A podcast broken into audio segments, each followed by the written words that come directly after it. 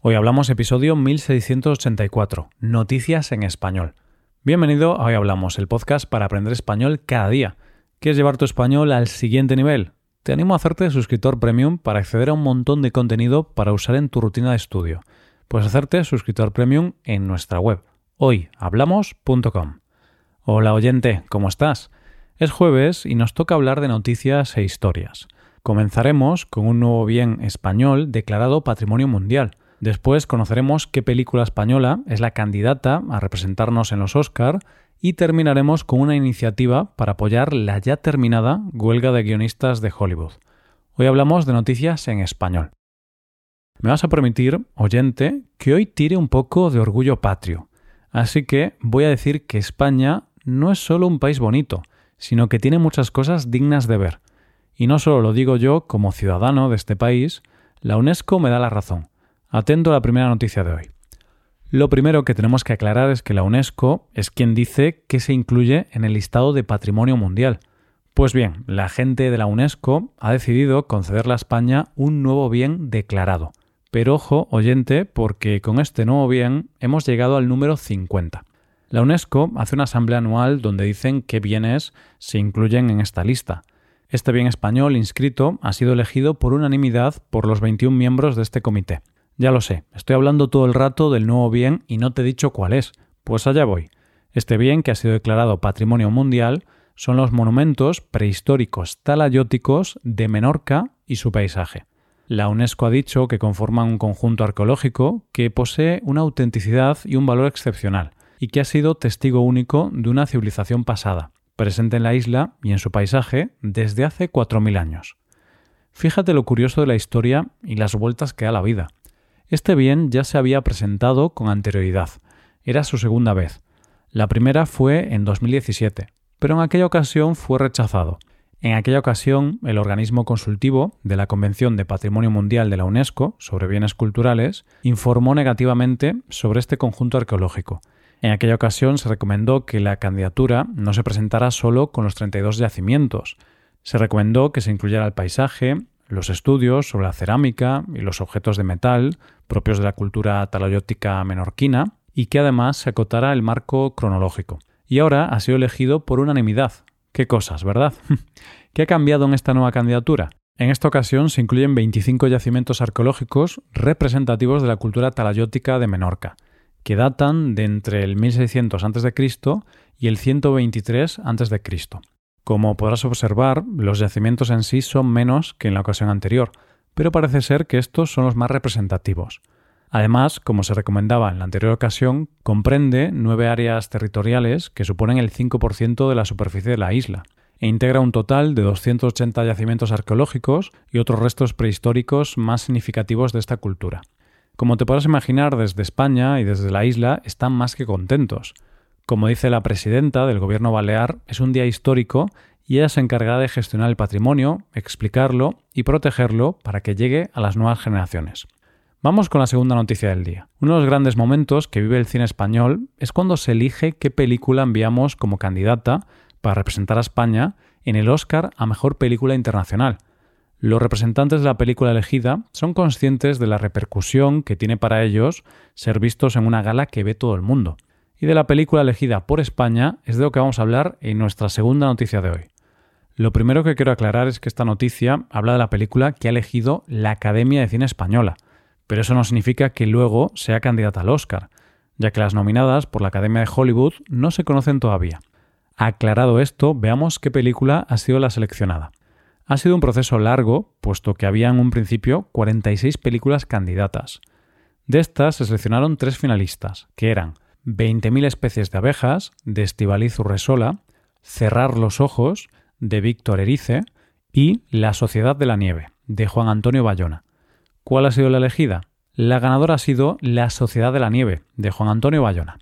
Esta película es la gran apuesta de la plataforma Netflix de cara a los Oscar, y el hecho de que la hayan elegido es un dato a favor.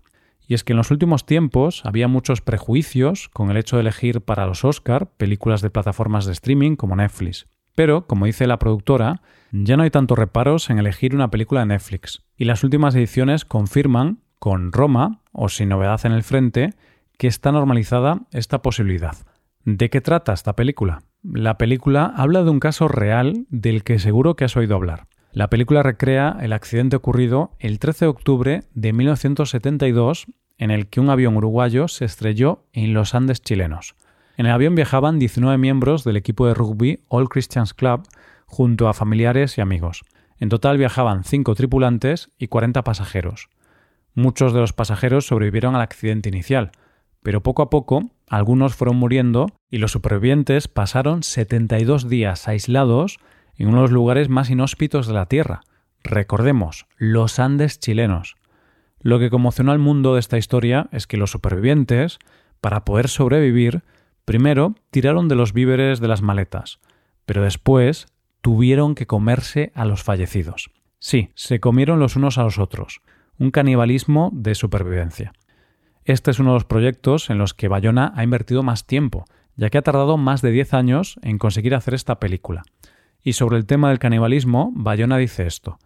Lo que me interesa del canibalismo es el concepto de entregar tu cuerpo a otro más allá de lo simbólico, ninguno de esos cuatro mueren de mala hostia, sino que entienden que llegarán a casa a través de sus compañeros. Transforman la entrega de la carne en algo tangible.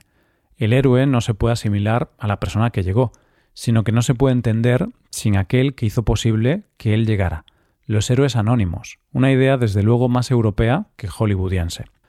Ahora solo hay que esperar a que sea una de las cinco elegidas por la Academia de Hollywood para los Oscar. Eso lo sabremos el 23 de enero de 2024. Estaremos atentos. Vamos con la última noticia del día. Como ya sabrás, durante los últimos meses hubo dificultades para la producción de películas y series de Hollywood porque los guionistas estuvieron en huelga durante varios meses. La huelga ha terminado hace pocas semanas, pero vamos a hablar de una propuesta que se hizo para apoyar a los guionistas. El Sindicato de Guionistas de Estados Unidos, el pasado 2 de mayo de 2023, comenzó una huelga para mejorar sus condiciones laborales y para luchar contra el avance de la inteligencia artificial en el sector. Al detenerse el trabajo de los guionistas, se paró toda la industria, y esto dejó a mucha gente en una situación complicada económicamente hablando. Porque está claro que los actores, guionistas y demás trabajadores de la industria que ganan cantidades ingentes de dinero son unos pocos, y el resto de los trabajadores, la gran mayoría, tienen sueldos más normales. Y aquí es cuando entró en escena The Union Solidarity Coalition, que es una organización fundada este verano por guionistas y directores de Hollywood. La idea de esta organización era apoyar económicamente la huelga, y en julio organizaron una noche solidaria en la que recaudaron unos 315.000 dólares para la causa. Y además de esto, en el mes de septiembre se les ocurrió otra iniciativa que ha generado mucho interés, una subasta en eBay. Claro, dicho así, no se entiende por qué se ha vuelto tan viral ni por qué se ha hablado tanto de la subasta. La razón es que lo que se subasta es muy curioso. ¿Qué se subastó? Pues, por ejemplo, que la actriz Lina Daman, la creadora de la mítica Girls, te pinte un mural en tu casa, siempre que la casa esté en Nueva York, Los Ángeles o Londres. Pero hay más cosas. Que la actriz Natasha Lyon te ayude a resolver el crucigrama del miércoles de The New York Times. Eso sí, en tan solo 15 minutos y por videoconferencia. Otro ejemplo, conseguir un delantal firmado de la serie The Beer por el chico de moda en Hollywood, Jeremy Allen White. Y todo esto tiene un porqué. Así lo explica una de las fundadoras de la organización al hablar de que ellos tienen dos misiones. La primera es la recaudación de fondos para ayudar directamente a aquellos que están sufriendo. Y la segunda son los eventos para seguir generando ese sentimiento familiar que experimentamos en el set cuando trabajamos juntos. Esta subasta es un resumen de ambos.